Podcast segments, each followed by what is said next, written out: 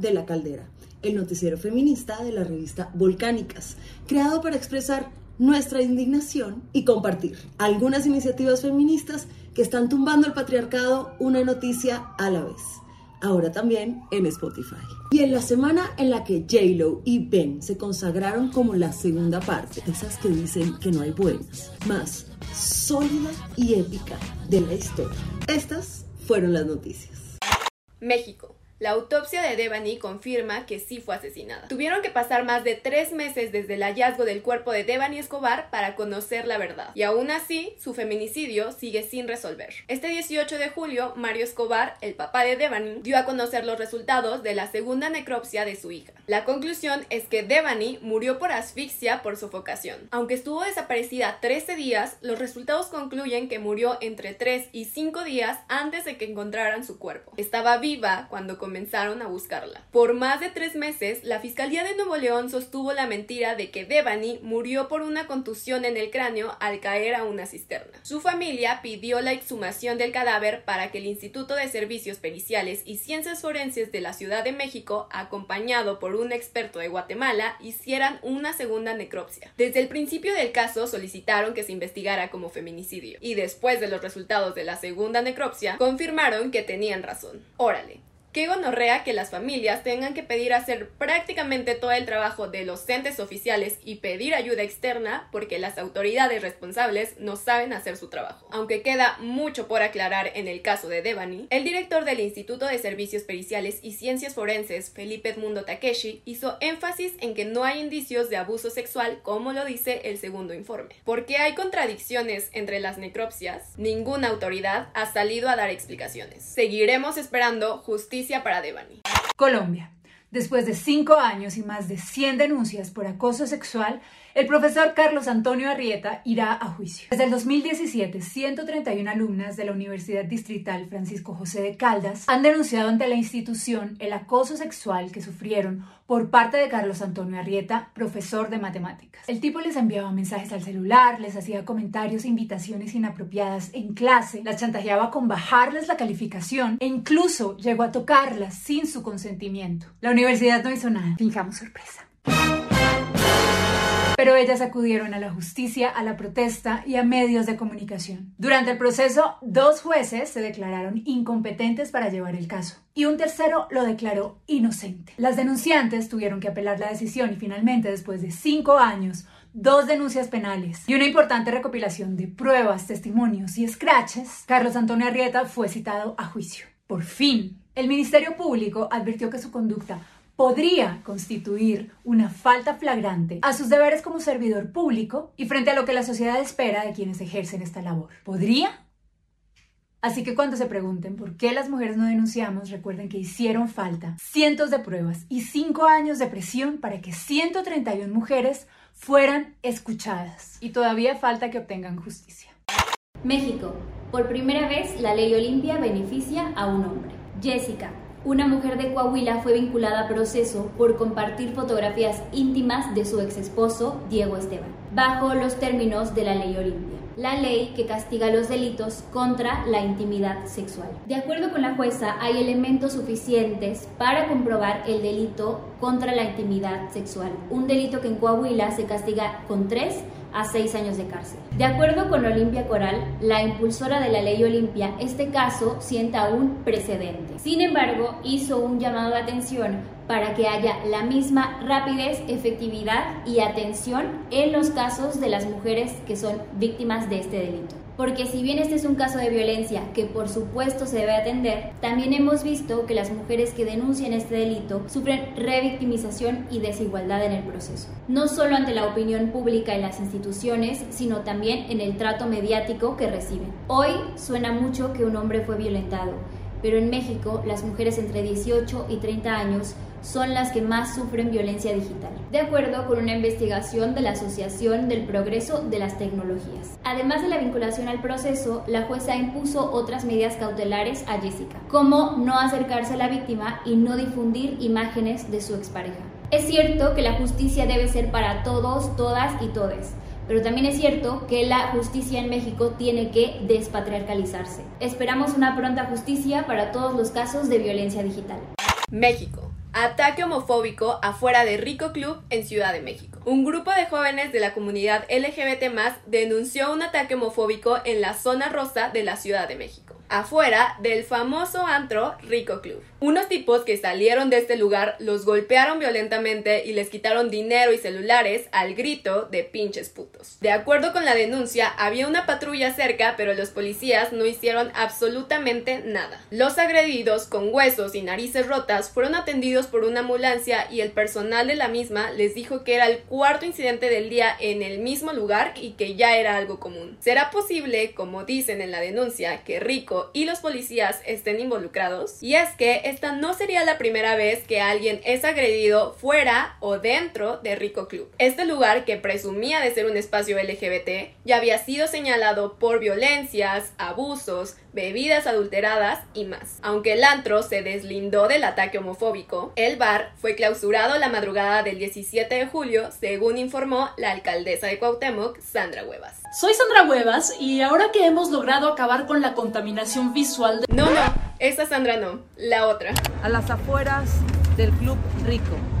Estamos suspendiendo actividades de este lugar si bien el cierre de un lugar que no garantiza la seguridad ni de sus asistentes ni de su personal era necesario, eso no acaba con la violencia e inseguridad que se vive en los espacios nocturnos y de disfrute de la población LGBT. Muchos de ellos fuentes de empleo para la misma comunidad como dragas, baristas y meseres. Toca seguir exigiendo espacios seguros, pero también políticas públicas que nos garanticen vivir libremente y sin LGBT fobia. Salir de fiesta no debería implicar poner en riesgo nuestra nuestras vidas.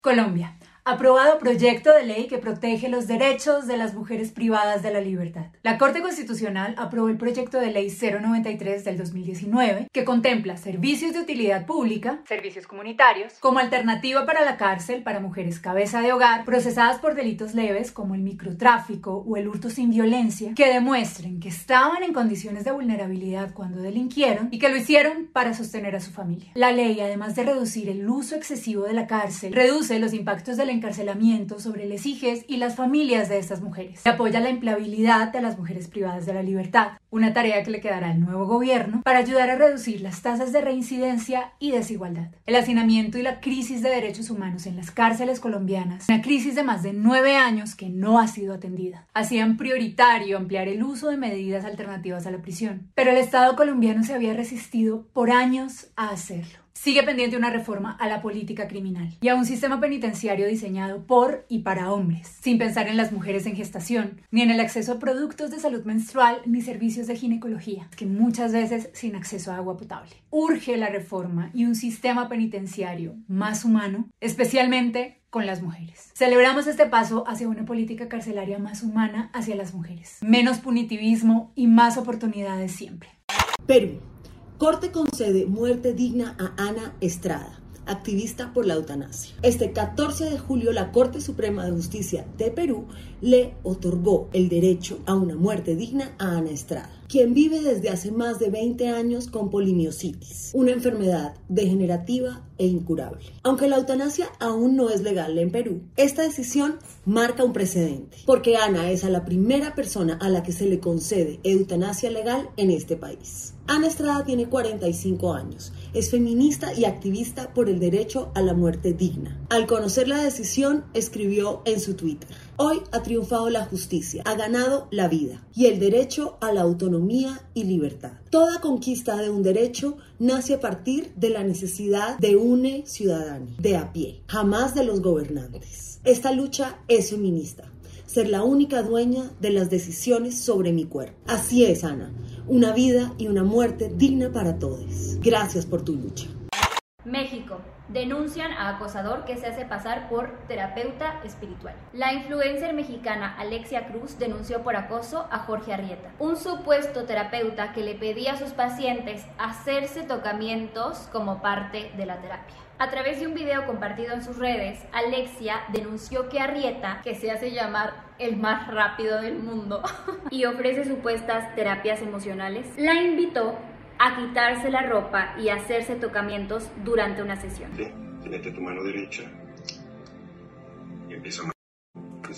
De inmediato se dio cuenta de que era un charlatán, pero decidió continuar y grabarlo todo para exponerlo. Finalmente, con ayuda de su madre y un abogado, Alexia encaró al acosador y denunció formalmente. El tipo eliminó todas sus redes sociales. Ya basta de los sujetos que se aprovechan de la vulnerabilidad de las mujeres para abusar de ellas con sus títulos y promesas falsas. No olvidemos el caso de Ricardo Ponce, el coach emocional, denunciado por Mayre Wink, una influencer que fue invitada a uno de sus retiros espirituales, lo que ella describe como un culto sexual disfrazado de sanación espiritual. Y ese sujeto sigue su vida como si nada. No más abusos disfrazados de terapia. Estados Unidos.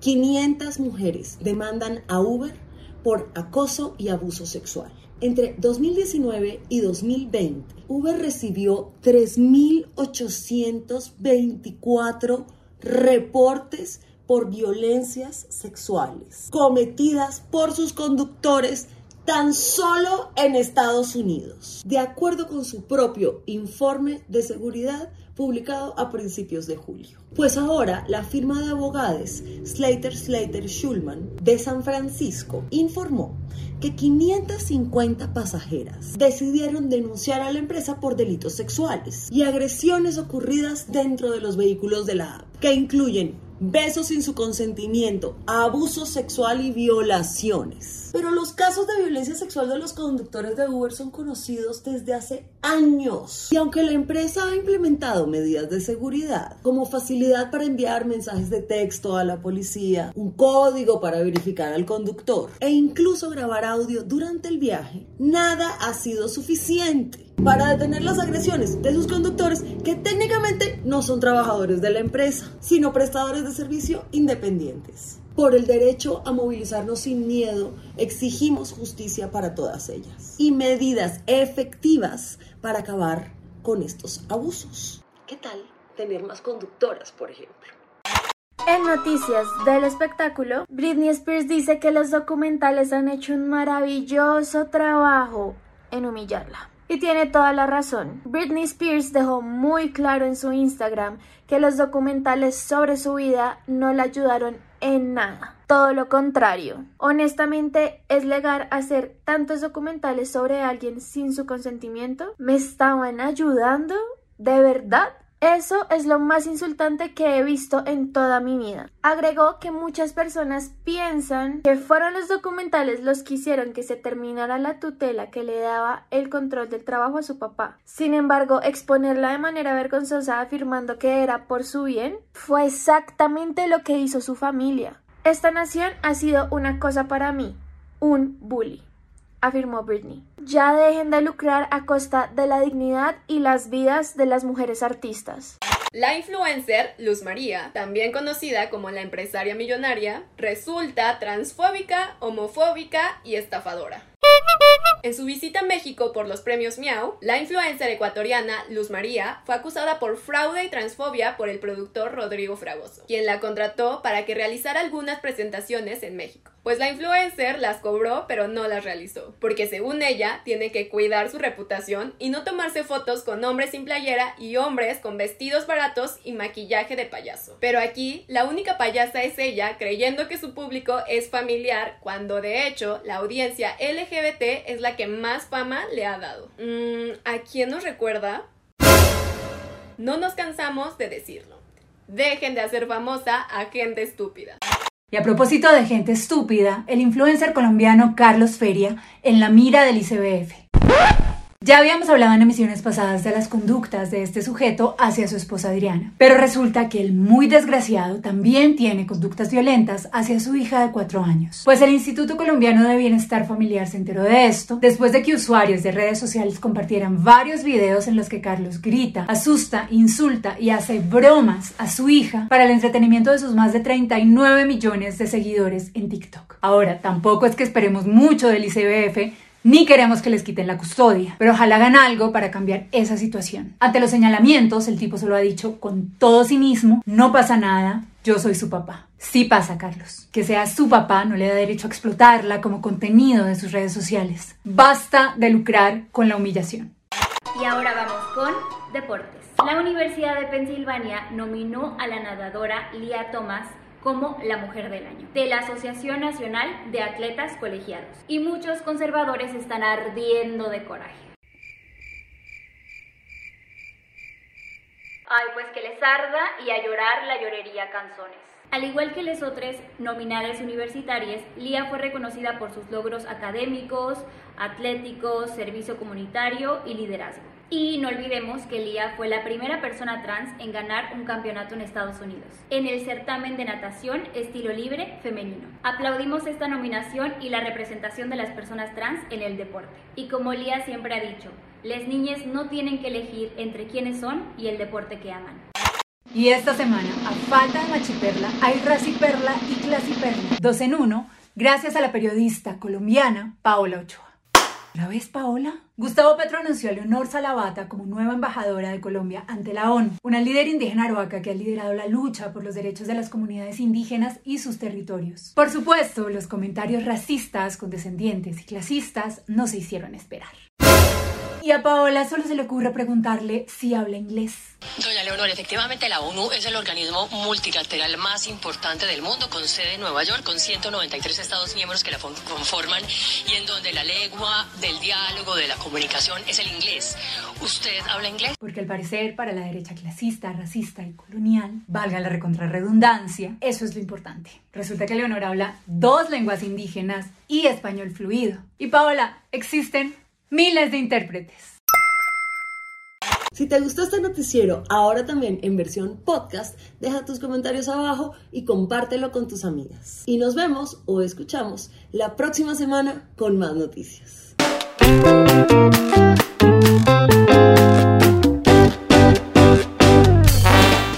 La Caldera es el noticiero feminista de la revista Volcánicas, ahora también en formato podcast. Puedes encontrarnos en redes sociales para más contenido periodístico sobre los feminismos en Latinoamérica. Nos encuentras como arroba Volcánicas Revista en Instagram, arroba Volcánicas Rev en Twitter y Volcánicas Periodismo Feminista Latinoamericano en YouTube. Esta caldera fue presentada por Ita María Díez, Arlen Molina, Katia Rejón, Laura Claveles y Catalina Ruiz Navarro.